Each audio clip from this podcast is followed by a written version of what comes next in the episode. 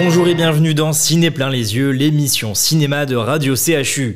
Aujourd'hui, Bruno Kras, le monsieur cinéma de Radio Classique, va nous parler d'Olga, un film franco-ukrainien qui défraie la chronique.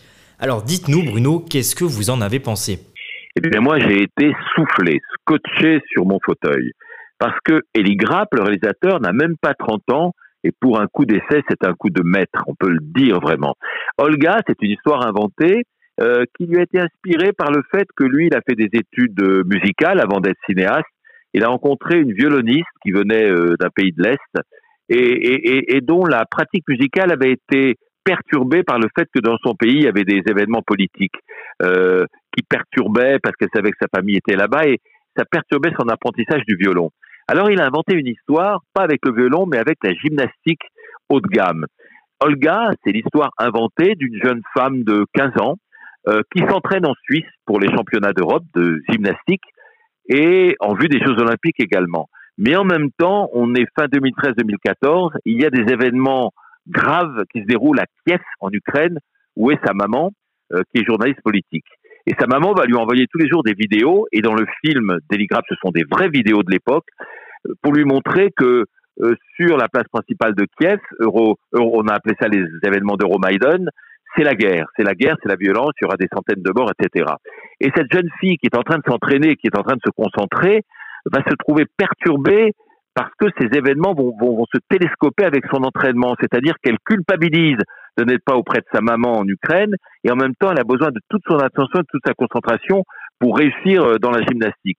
Donc, c'est ce dilemme cornélien, j'ai envie de dire, qui est mis en scène. C'est très bien fait, et ce qui est remarquable, c'est qu'Eli Grapp a, eu bien sûr l'intelligence de prendre de vrais gymnastes.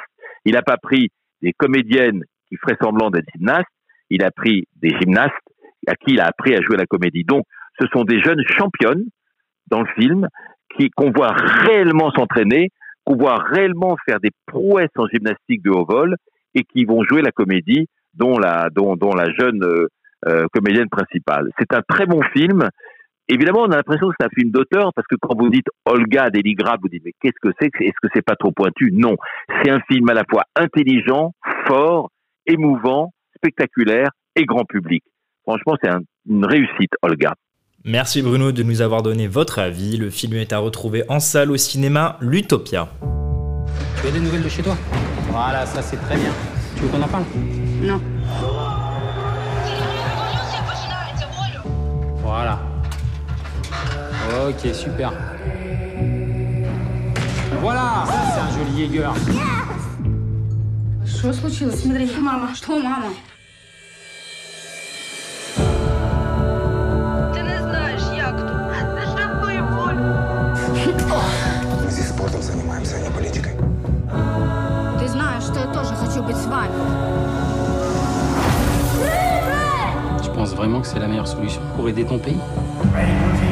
vamos caminhar.